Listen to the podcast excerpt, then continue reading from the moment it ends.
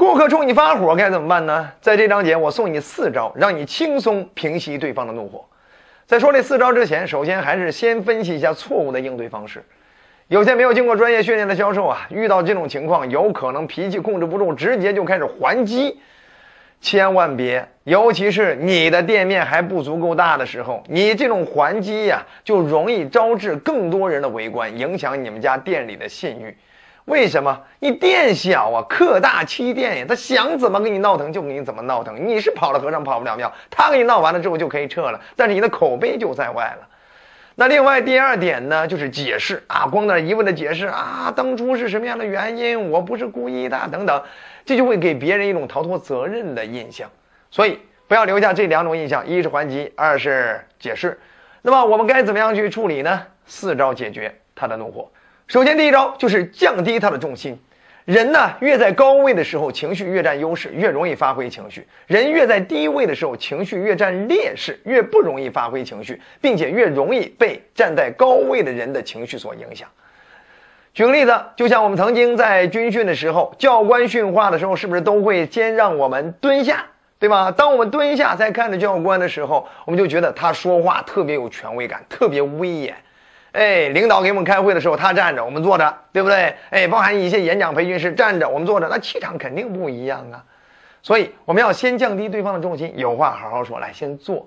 当他坐着的时候，他的情绪就不太容易发挥的出来。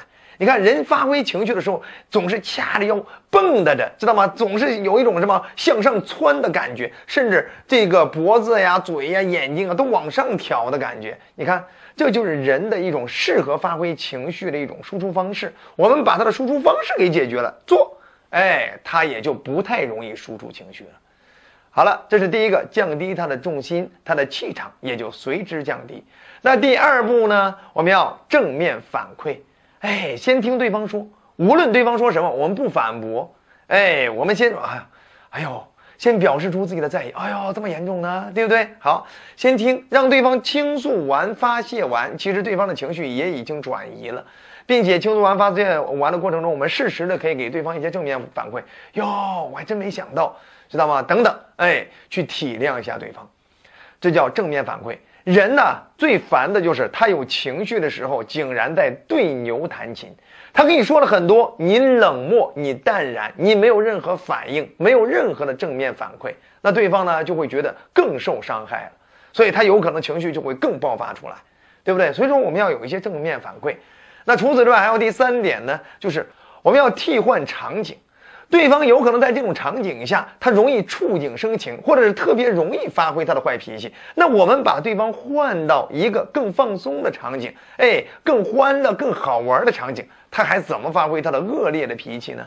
对不对？比如说饭桌上啊，酒局上，KTV 里，娱乐场里，对吗？所以我们得想办法把对方得带入到一个更容易发挥他正面情绪的地方。